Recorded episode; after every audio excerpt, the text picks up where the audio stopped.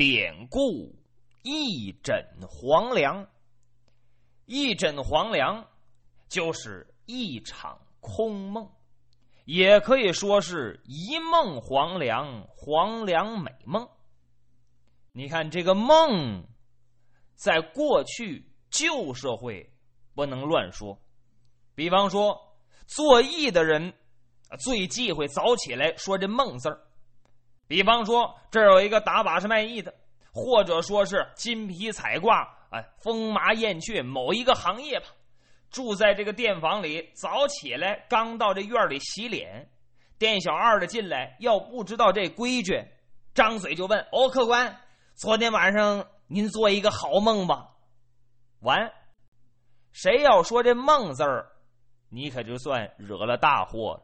今天这主不出摊了。不打把式，不卖艺，不说也不唱了。他这一天的损失由你来包赔。你看忌讳说这梦，那要说怎么办呢？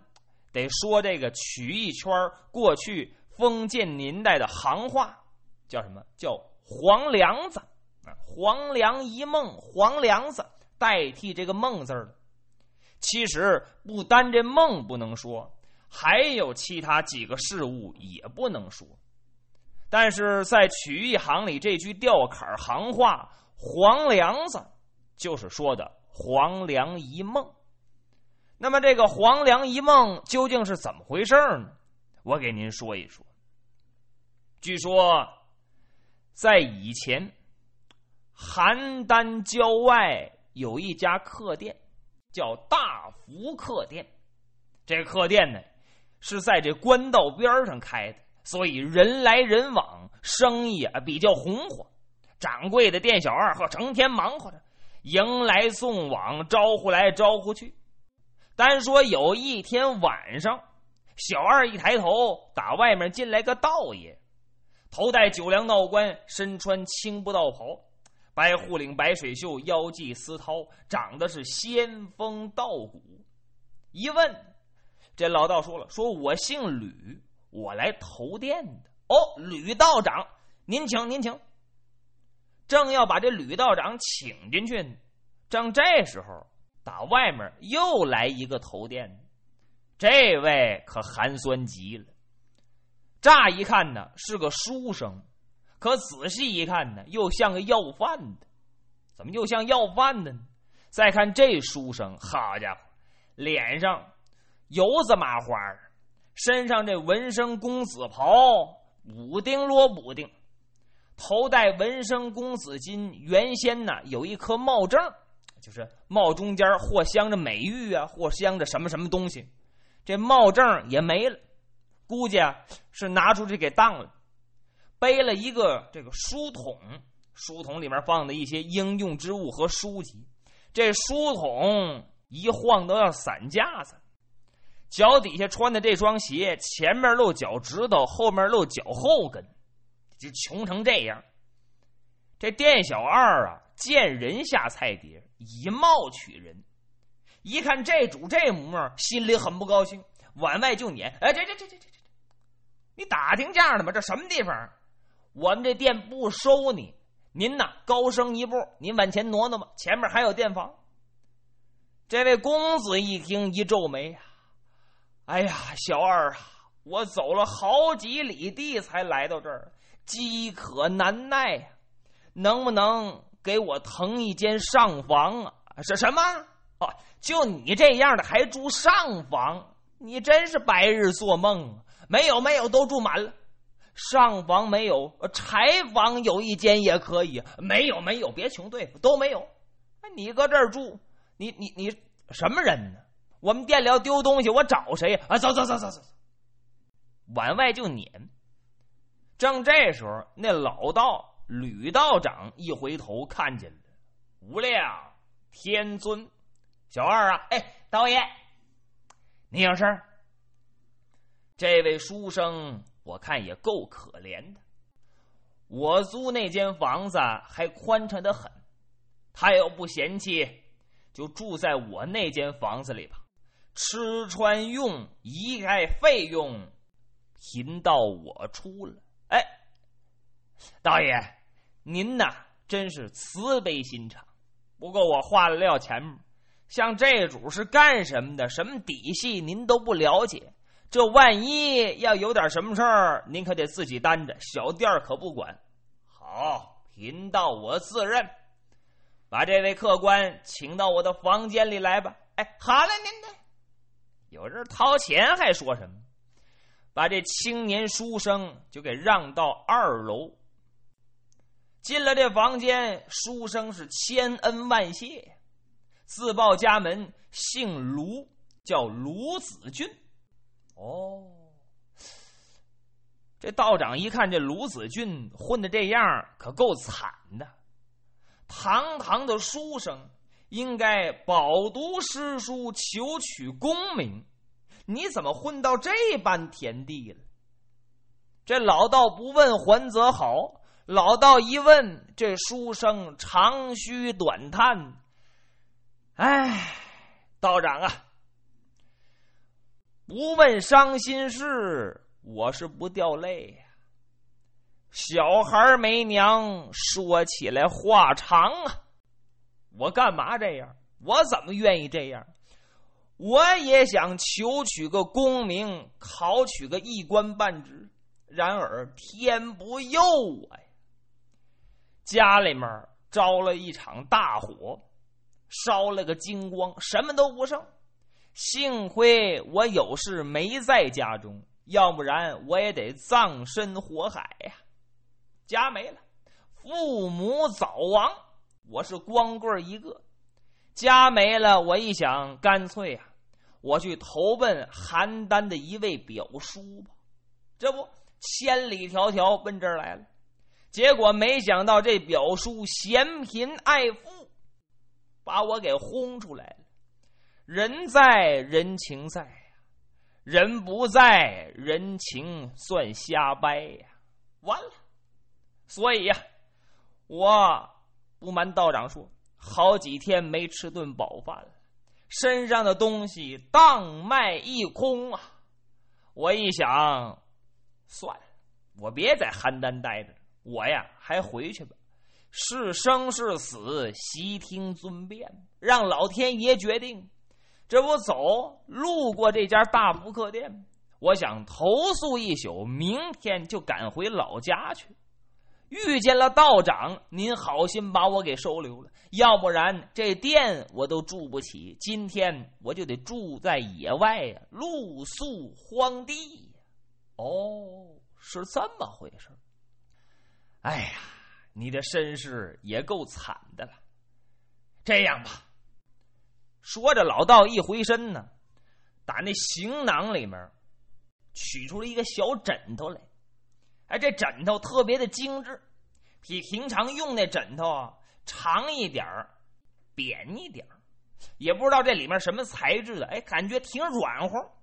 老道把这枕头取出来，托在掌心。卢公子啊，我看你应该好好的歇一歇，把所有的苦难事儿都忘去吧。天将将大任于斯人也，必先苦其心志，劳其筋骨啊！你枕着我这个枕头，就可以逃离穷困，享受荣华呀！哦，是这么回事儿，那我得够试一试。正这时候，店小二进来了，干嘛？问问二位要不要晚饭？道长一看，好啊，不过现在可不行，你过两个时辰你再来。小二一乐，说：“好嘞，没问题。不过道爷，我给您介绍一下，今天我们后厨新进的黄粱饭，道长和这位书生要是感兴趣，一会儿吃饭的时候我给您盛来两二碗，现在正煮着呢。那个说什么叫黄粱饭呢？就是小米饭。”黄色那种小米饭，道长点点头，小二把门虚掩上出去了。这个卢子俊抱着这个枕头就躺到床上了，连日来没休息好，脑袋一沾到枕头，时间不大，呼噜就打起来了。按下老道不说，单说这个卢子俊，卢子俊就觉得自己没睡着，怎么？刚躺下，眼前出现了另一番景象，好像啊，这是自己老家清河县的一个大宅子。仔细辨认辨认，哦，认出来了，这是清河县首富崔员外家里。崔员外当着京官儿，而且崔员外有一个小女儿，叫崔媚娘，长得是娇小可爱，跟天上的仙子一样。正梦见这个崔媚娘和自己拜天地入洞房呢，你看啊，做梦娶媳妇儿。这个崔小姐高贵而美丽，这回。自己成了崔府的姑老爷，那吃穿还用得说吗？吃香的喝辣的，穿金的戴银的，生活马上一百八十度大变样，过得也十分体面，使奴换辈。卢子俊心说：“行啊，我有这命，这可不错呀。这回我得好好考考，考取个一官半职。哎，怎么那么奇怪？”原来写文章啊，想这句想不起那句，特别的枯竭。这回呢，文思泉涌，写一句二一句，自己就溜达出来，刷刷点点，一气呵成。和这文章字儿写的也好，文章也漂亮。第二年考取个进士，没过几年，做了个节度使。节度使。在唐代那还了得呀，掌握重权，节度使做了几年，也十分的顺利，被朝廷升为御史大夫。御史是言官，这官多翘啊！御史他，这御史又没做几年，又升官你看平步青云呢，变成了宰相。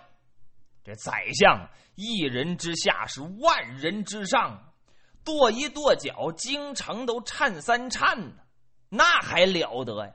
嘿，哎呀，卢子敬心说：“我行啊，我有宰相的命，我呀好好努力报效朝廷，勤俭为公，为老百姓说话，为老百姓办事儿，也做了一些大好事儿。”受到百姓的拥护，后来皇上龙心大悦，封卢子俊为燕国公。王公贵族啊，那公伯王侯那还了得吗？一下子燕国公，官场之上是一帆风顺，家里面也好事连连。这个崔媚娘先后给卢子俊生了五个儿子，全是大胖小子。这五个儿子一个比一个出息，一个比一个有能耐，而且都娶名门望族，都找那大家闺秀，或者是朝里当官的家里的千金小姐，俩人结了亲家了。而且这五个孩子都当了官你看五子登科。没过几年，又生出十几个孙子来。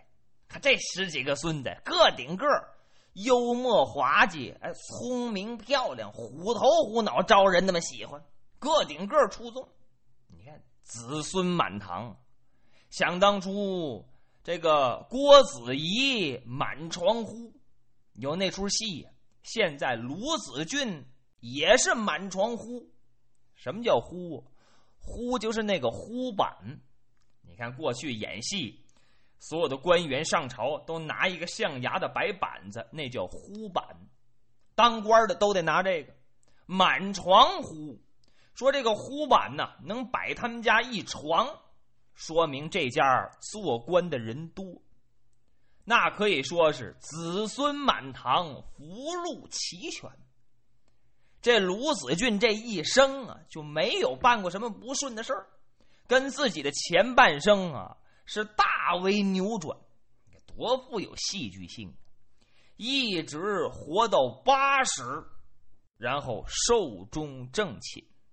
在古代，能活过五十六十就少见，活到七十的那就太少太少了。怎么叫人生七十古来稀呢？卢子敬活八十，那在过去那就是长寿星啊！哈，卢子俊高兴，就好像自己亲身所见一模一样，正高兴呢，醒了，怎么回事？做一梦，把自己的后半生啊，怎么做的官？怎么死的？这全都穿成一串儿啊！卢子敬心说：“感情我这后半生的命不错呀！哎呀，挺好。”还回忆梦里面，回头一看，那吕道长捋着胡，还看着他，瞅着他直乐呢。卢子君挺高兴，一摸肚子，咕噜咕噜，十二重楼一响。老肠子跟老肚子直打架，怎么饿了？一打听，店掌柜的煮那个黄凉饭还没煮熟呢。卢子俊一想，几十年荣华富贵，原来竟是短暂的一梦，颇为感叹呢。这吕道长也看出了卢子俊的心思，颇为点头，那意思赞同。人生就是这样。你看，元代人马致远和明朝人苏汉英，根据这个故事啊，稍加改变，先后写成了杂剧《黄粱梦》。明朝人汤显祖也写过杂剧《邯郸记》，包括清代蒲松龄还把这故事加以发展，写成了《续黄粱》。其实啊，人生在世，也许真的就是一枕黄粱啊。梦中的一切奋斗和追求，到梦醒后变得毫无意义。那么，人生的真谛到底在哪里呢？也许放弃梦中不实的追求，才能得到最终的答案。